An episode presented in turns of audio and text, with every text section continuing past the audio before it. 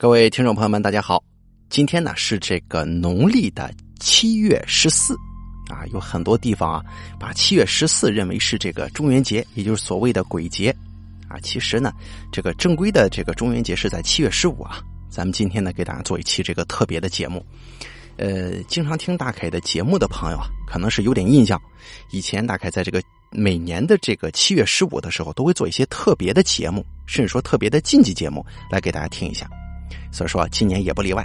咱们今年呢，来讲一讲这个七月份，甚至说是七月十五，它的一些传统的这个民俗，或者说一些禁忌，给大家听一下。在这儿，咱们事先声明一下啊，这可不是宣扬什么封建迷信啊，大家别误会。如果您在这方面非常介意的话呢，那么本条音频您现在就可以跳过不听了。所以说，呃，希望大家呢不要误会啊，咱这不是宣扬什么封建迷信。咱们中国这个传统认为啊，每年农历七月是鬼月，有很多朋友可能一直认为只有七月十四或者说七月十五呃才是那个鬼节，其实七月份这一整个月呢，都在咱们这个中国传统认为是鬼月啊。为什么呢？因为从七月初一鬼门关呢就可以啊缓缓开启了，到七月三十鬼门关就关闭了，而这个七月十五呢，它是鬼门关开到最大了。然后呢，再从七月十五这一天慢慢慢慢往回收，到七月三十号，嘣就关死了。据说啊，从农历七月一日起啊，阎王爷就下令打开地狱之门，让那些中年受苦受难、禁锢在地狱的这个冤魂鬼怪走出地狱，获得短期的游荡，享受人间供奉啊。所以人们呢，称七月为鬼月。这个月在咱们中国传统认为是一个不太吉利的月份。既不嫁娶，也不宜搬家。人们在七月十五这天晚上，除了祭拜自己的祖先之外呢，偶尔啊，还会有一些特别的地方啊，或者说一些地区，会准备一些菜肴、酒、饭、金银纸衣之类的东西，到路口啊去祭祀鬼神。也有很多咱的粉丝朋友啊，在这个直播间跟大家说啊，要晚上下班回家的时候呢，经常看到这个路边上有人烧纸钱啊，又点蜡烛，又烧这个元宝纸钱什么的。其实有很多时候啊，他们是做布施啊，就说有一些无主孤魂，就说他就算从下边出来了啊，他也享受不到供奉。这边呢，就有很多人善良的人们做一些这个功德啊，然后回向他们，哎，以此呢，也也是福报自己呀，就有这么个事儿啊，大家知道就行。在农村呢，特别是一些上了年纪的老人，会往往嘱咐这些晚辈们，晚上尽量少出门啊，在这个七月份不行啊。因为传说整个七月鬼门关打开，一不小心你就会遇到一些不太干净的东西。那么今天再来给大家梳理一下，有哪些传统禁忌需要大家知道一下呢？一起来听听看啊。首先第一个也是最基础的啊，就是夜晚早回家，不要深夜一个人去一些偏远陌生的地方。在这个七月鬼月啊，夜晚出现在阳间的鬼物比较多。有一些地方阴气较重，如果一个人前往偏僻的地方，容易招惹这些东西的存在。哎，特别需要注意的是女孩子，尤其是如果你正好处于这个生理期期间呢，夜晚的时候在鬼月留恋于外头比较危险，您呢最好有伙伴陪同。当然，最好的情况是尽早回家。如果呢夜晚偶然遇到比较奇怪的存在，也不要过于害怕啊，这个吐吐口水啊，啊带点护身符啊，或者说是哎赶快提早回家，这都是一个不错的选择啊。还有就是，不要乱拍别人肩膀，不要乱喊别人的名字。在鬼月啊，朋友之间开玩笑比较忌讳的一件事就是拍打对方的肩膀。可能经常听故事呀，或者说是呃经常看一些书籍的朋友都知道，人的头顶啊、肩膀都有阳火的，拍打之后阳火可能会暂时熄灭，这个呢就容易让一些邪祟之物有可乘之机。如果你是命格较轻、体格较弱的人，可能被拍打之后阳气不足啊，会让鬼物得手的机会大大增加。还有就是不要乱喊别人的名字，啊，这也是一种古老的风俗。在鬼月，尤其是在这个夜晚的外面，最好用昵称或者简称称呼自己的朋友。如果名字全称被鬼物听到，鬼物呢有可能啊也会找机会去找这个人家。同样一个禁忌，在鬼月，如果你听到有人背后叫你，不要回头，因为这可能是鬼物的招数，要再三确认。还有第三点，在鬼月呢，千万不可随便靠在墙上或者蹲在地上。这鬼物啊，一般都很喜欢一些阴暗的地方。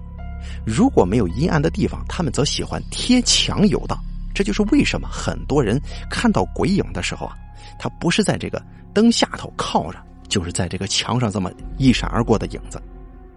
所以呢，容易有一些鬼物或者鬼物之气沾附人身，这对人的身体是不好的。所以在鬼月不要总靠在墙上，这墙也凉啊，容易吸人阳气。也不要随便就蹲在地上。还有第四个，在鬼月夜不谈鬼。老话说得好啊，白天不撩人，夜晚不谈鬼。尤其在鬼月，如果你在外头吃饭的时候兴致大发，哎呦，免不了说一些这个神神鬼鬼之事。那么好了，这个是有禁忌的。如果你说一些好话，可能还好；你要是胡说八道，有可能会遇上一些小麻烦的。这边大概就得给大家做一个解析了。可能有很多粉丝朋友听到这条之后，大概你怎么办呢？你不吃这碗饭的吗？其实大概我不知道大家有没有注意啊？经常跟我听直播的朋友可能知道大凯的性格。我做节目啊，做录播都是在白天做的。一般我晚上呢，给大家虽然也直播，但讲的都是一些奇人奇事或者说是狠人狠事很少去讲这些妖魔鬼怪啊。我的节目啊都是白天录，呃，所以说这个我也心中有一些小禁忌会遵守了啊。但是有可能遇见录制任务麻烦，也可能会压到晚上做。但是这个大概怎么说呢？秉着一个。怎么说呢？呃，秉着一个敬畏之心嘛，也从来不乱讲话啊，只做节目而已。所以说，大家呢，这个也可能还会有一个疑问，就是凯哥，我这个七月份晚上听你的鬼故事，不会有什么吧？哎，你一定记住啊，听跟说是两码事儿，能明白吗？日不言人，夜不讲鬼，说的是什么意思呢？晚上啊别讲，对，别讲，你听，这这有什么关系呢？对不对啊？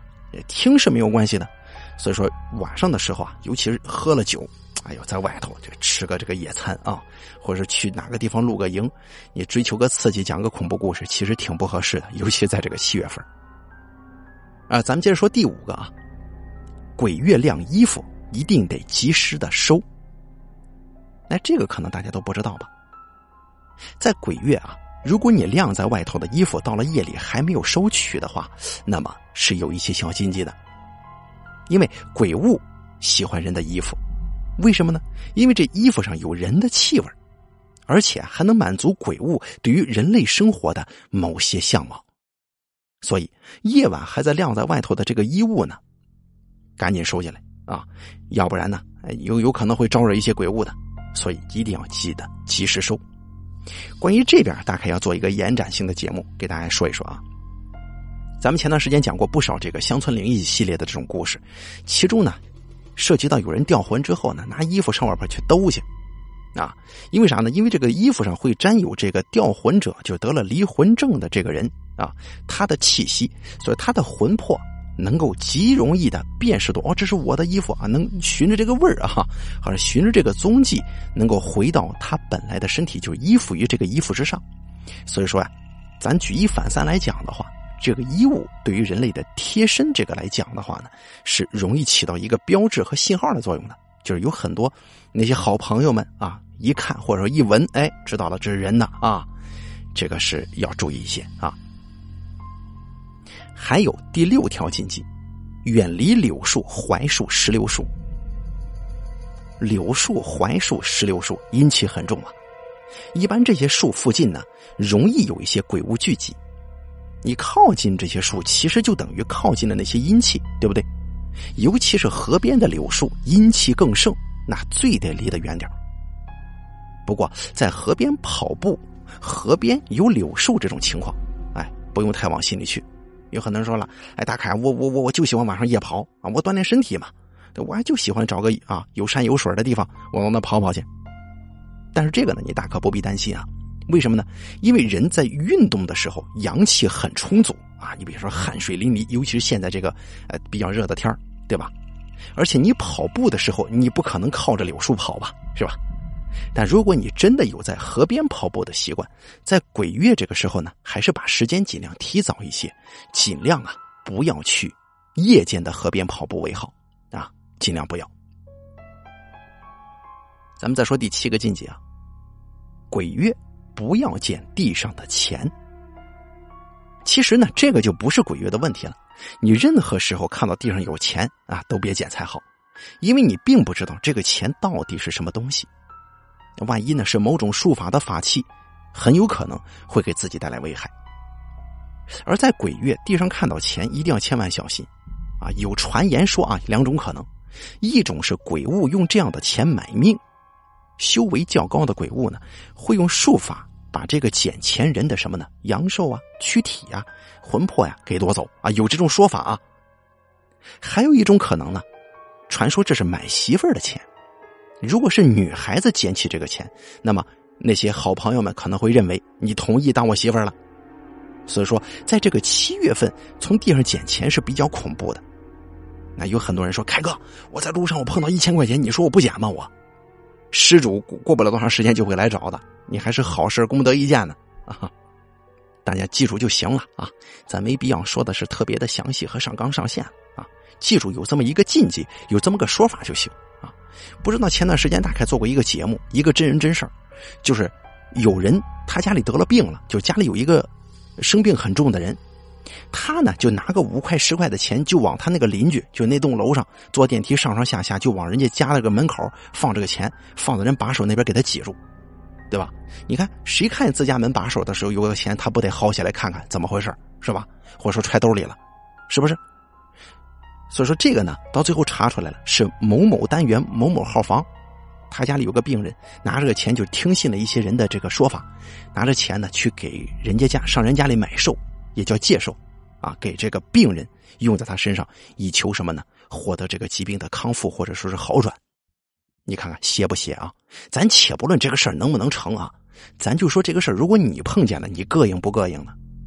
对不对？你知道了哦，你是为了这个目的。你会不会生气啊？从天上掉馅饼的事有吗？有，但是砸咱头上的概率是真不高。所以大家呢，呃，尽量注意啊。还有就是第八个禁忌，大家更得注意，尤其是一些年轻的听众朋友啊。最近大概做节目也做的比较多，提及的也比较多，就是笔仙游戏。这个笔仙游戏啊，您甭管是笔仙呢，还是碟仙呢，还是这个玩招灵板啦，还是玩碟仙了，这个东西啊。都是招孤魂野鬼的，你在鬼月玩这个游戏危害比较大。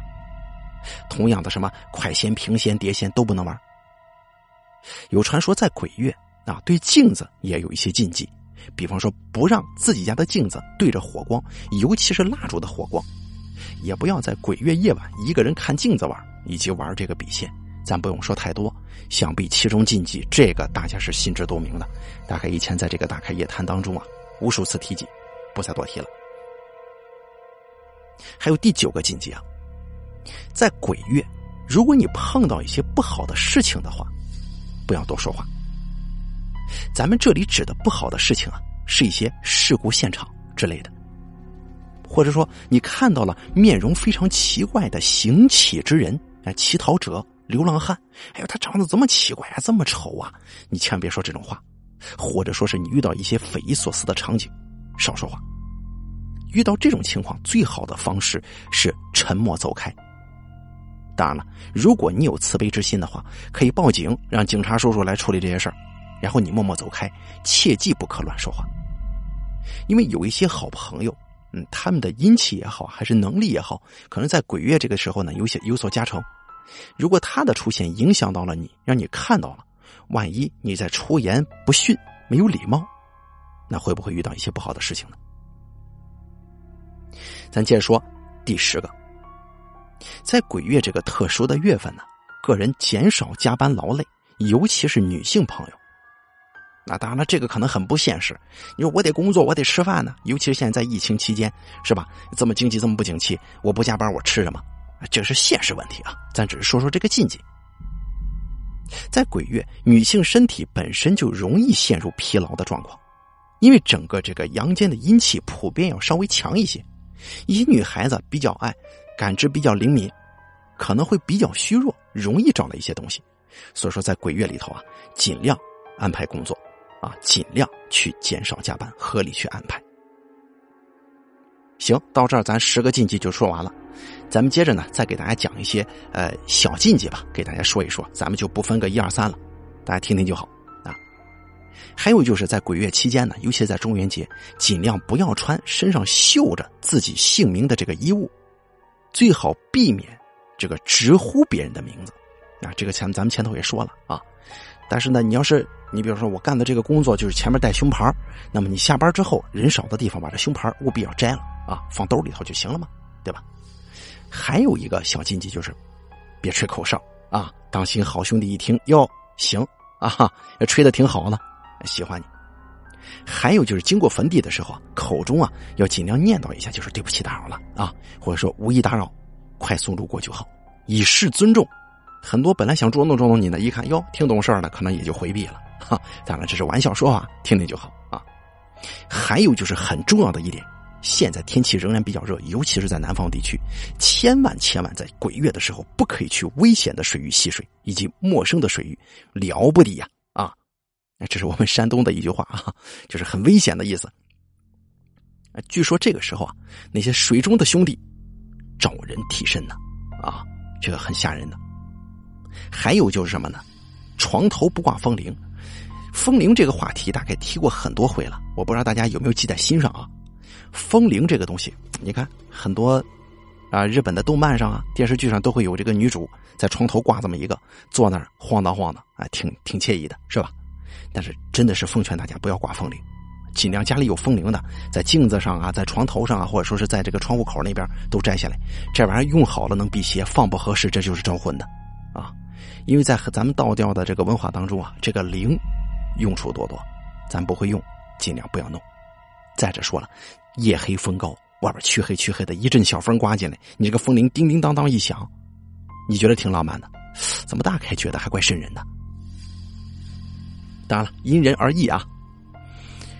哎呀，关于这个风铃的事儿，咱说过不少了，也不再提及了啊。还有就是一些小禁忌，你比方说这个，切记啊。乱踩冥纸，乱烧冥纸，你们那儿有什么禁忌，有什么风俗，遵守就好啊！怎么烧纸钱，从哪儿烧，听长辈的，这个一般错不了。你自己别乱别乱搞啊！你的一个弄不合适，那让好兄弟一看，哟，你这有钱拿呀，跟着你了怎么办呢？还有就是这个冥纸也不要乱踩，咱们很多南方的朋友都可能在这个大街上都见到啊，呃。因为我大概个人了解来话，南方这边应该是更兴，我们这边反正是没大看到大街上，呃，有这个烧纸钱的这个行为。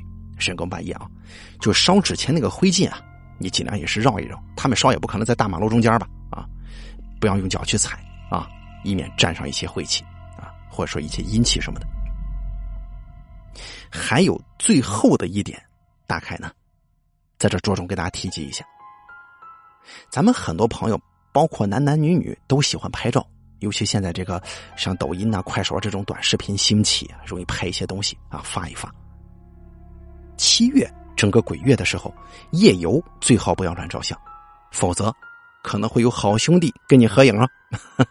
也不要乱把这个镜头往树上照啊，以免惊动喜欢附着于树梢之上的好兄弟。尤其是在这个很多地方啊，在这个七月十五中元节的时候，喜欢去祭祀，那个时候更不宜拍照啊。第一是不尊重，第二容易怕一些这个其他的东西，呃，进入到你的收录设备当中，对你引起了恐慌或者说是一种惊吓啊。所以说大家一定切记吧。最后还是那句话啊，诸多禁忌咱呢就不多说了，只要不影响正常生活作息，倒是宁可信其有，不可信其无了。对于许多人来说啊，不管灵验与否，至少咱能求个心安，不是吗？如果说大家喜欢佩戴一些这个辟邪的饰品的话，也可以在整个七月的时候把它戴上啊，比如说挂脖子里啊，啊，戴在手腕上啊，都可以的像庙里求来的护身符啊、佛珠啊、糯米啊、粗盐呐等等这些必杀之物，大家都是可以佩戴的啊，都可以带起来。行，咱们这一期这个中元节禁忌系列呢，咱们就说到这里了。还是那句话，咱不是宣扬封建迷信，这些禁忌可能很多朋友都听过无数遍了啊，也是口口相传，可能咱们的父母就都知道啊，他能随便张嘴就能给你说几条禁忌给你听，这不是宣扬什么封建迷信，还希望大家呢收听之后不要上纲上线，咱也甭抬杠啊，信则有，不信则无，咱们呢好好生活。好了，咱们本期中元节特别节目禁忌系列就做到这里了，非常感谢您的收听，由大凯为您制作播出，谢谢。